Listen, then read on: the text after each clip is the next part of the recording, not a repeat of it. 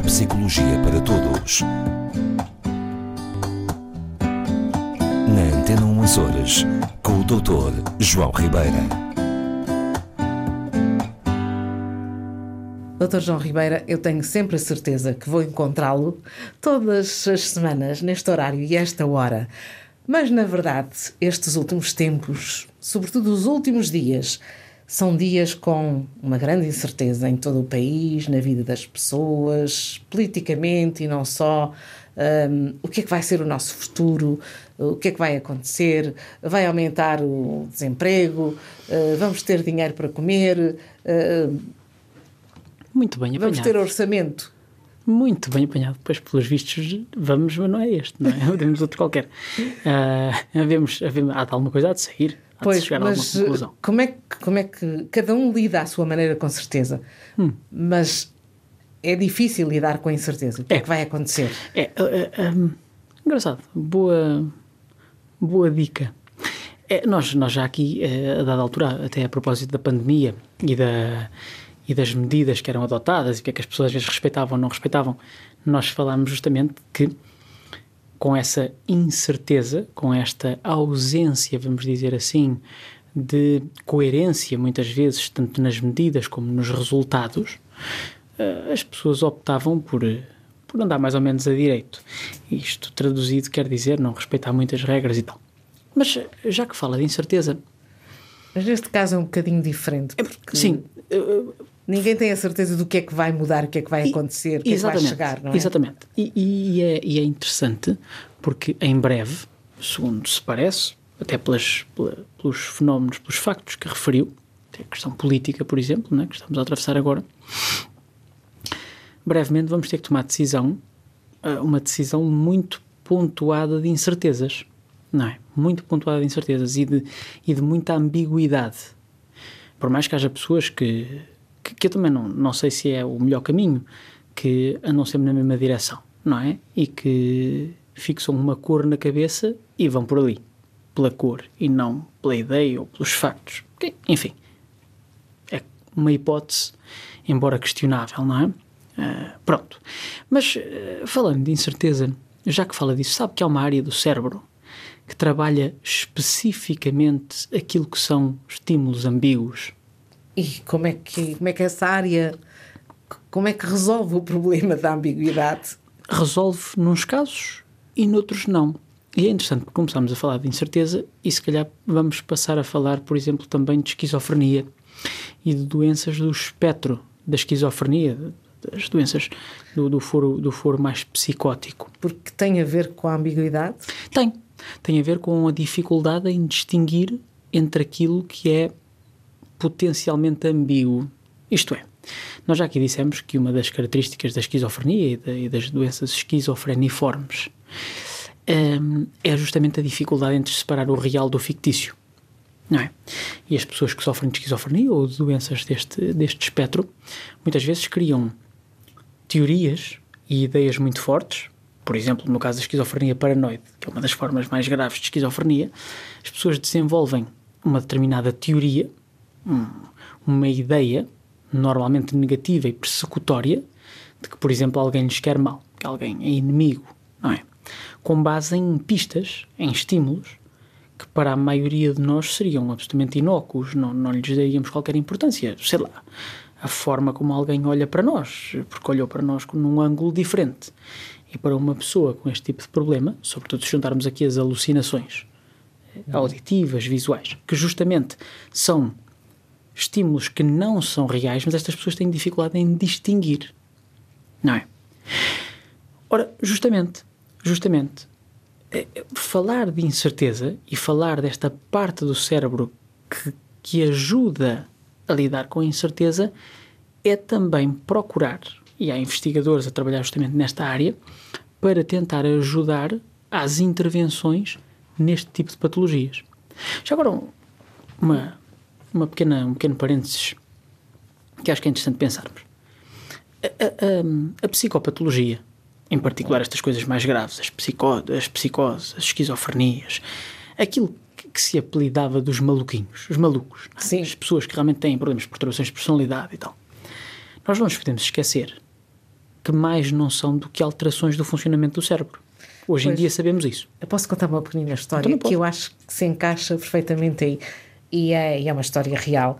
Uh, portanto, são apartamentos uh, de frente uns para os outros e, portanto, há uma, uma vizinha que estende roupa. E do outro lado há um vizinho que acha que aquela pessoa uh, o está a provocar porque estende sempre a roupa interior voltada para lá. E isso leva a uma queixa na polícia. Um, verdade, mentira. eh, Ah, vale a ver, se calhar não indo aqui à gravidade de uma situação esquizofreniforme ou psicótica, é um problema do mesmo género. É um problema de não distinguir aquilo, não, não conseguir interpretar corretamente o significado de um determinado comportamento.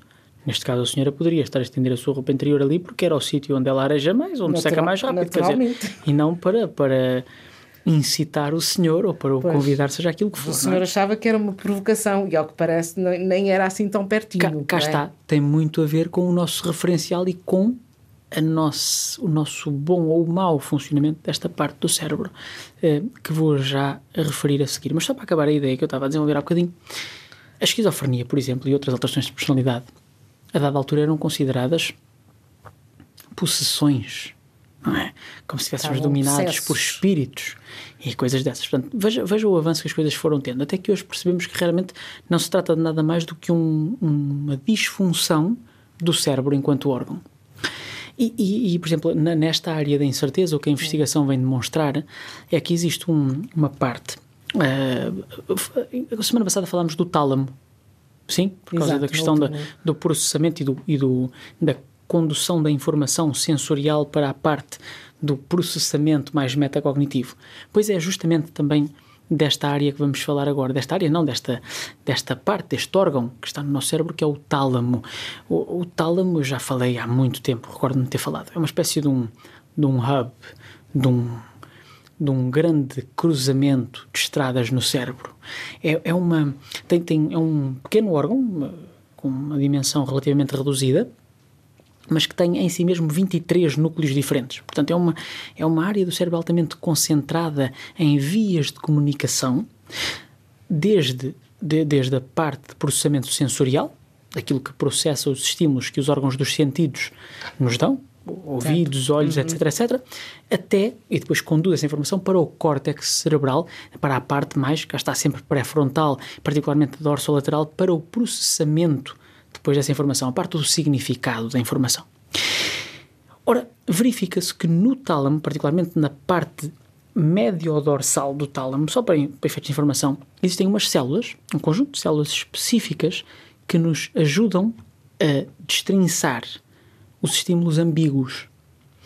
Aqui, a- a- a- basicamente, ajudam-nos a distinguir literalmente aquilo que é o real do que não é, seja lá o, que- o que real quiser dizer.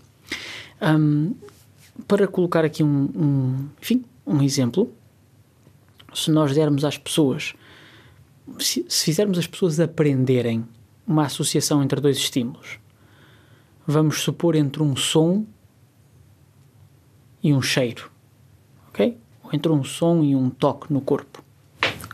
Criamos essa associação, por qualquer via de condicionamento, enfim, normalíssima, e depois testamos as pessoas e damos-lhe dois sons diferentes. Sim, que, que criam conflito um com o outro. Portanto, em vez de ser um som isolado, damos um som e outro estímulo, por hipótese, ou, ou dois sons. Portanto, estímulos que entram em conflito. É esta área do cérebro que vai ajudar a inibir. Portanto, ela vai literalmente, o que ela vai fazer é ter uma função inibidora do estímulo que não interessa, para que eu me foque no estímulo que é o correto, que é o real. Ok? E é essa função que ali existe. É? é que ali existe e que parece ser, entre muitas outras coisas, que funciona mal nas pessoas, por exemplo, que sofrem de doenças esquizofreniformes. Por exemplo, eh, a investigação que se fez até recentemente, eh, penso que há um artigo publicado na Nature a 6 de outubro, eh, algo deste género, e que eh, eh, eh, relata justamente uma disfunção desta parte média dorsal do tálamo nas pessoas que têm esquizofrenia que, que vem de alguma forma de encontro, aliás, vem, não é de alguma forma, vem certamente de encontro àquilo que estamos a dizer. A maioria de nós, pessoas cognitiva e, vamos dizer, psicologicamente saudáveis, lida com incerteza todos os dias. Como disse muito bem, vamos chegar a uma altura em que vamos ter que, que, votar novamente, aparentemente, não é? Com muita incerteza. Será que vamos ter dinheiro para comer? Como disse, será que os impostos vão aumentar? será que vão diminuir? O que é que vai acontecer? Bom, e nós, de toda essa parafernália de estímulos e de conceitos, vamos ter que inibir muitos deles para fazer uma escolha. Atenção que não está aqui em causa o que é certo ou errado, ok? Ou se a escolha é certa ou a escolha é errada, porque isso depende de inúmeras variáveis. Aliás, eu diria que não há certo nem errado.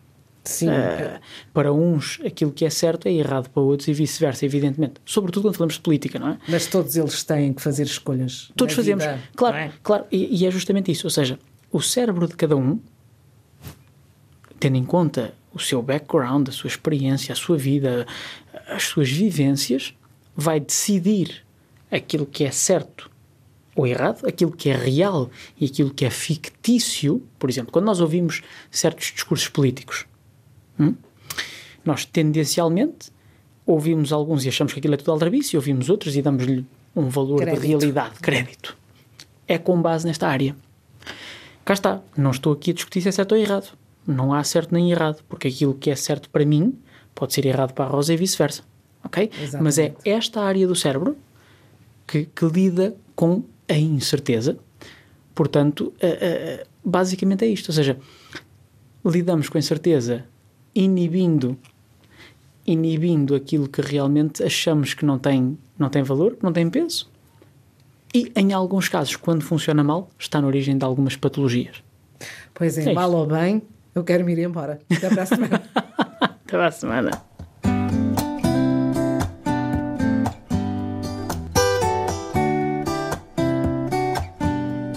Neuropsicologia para Todos. Na Antena 1 Açores, com o Dr. João Ribeira.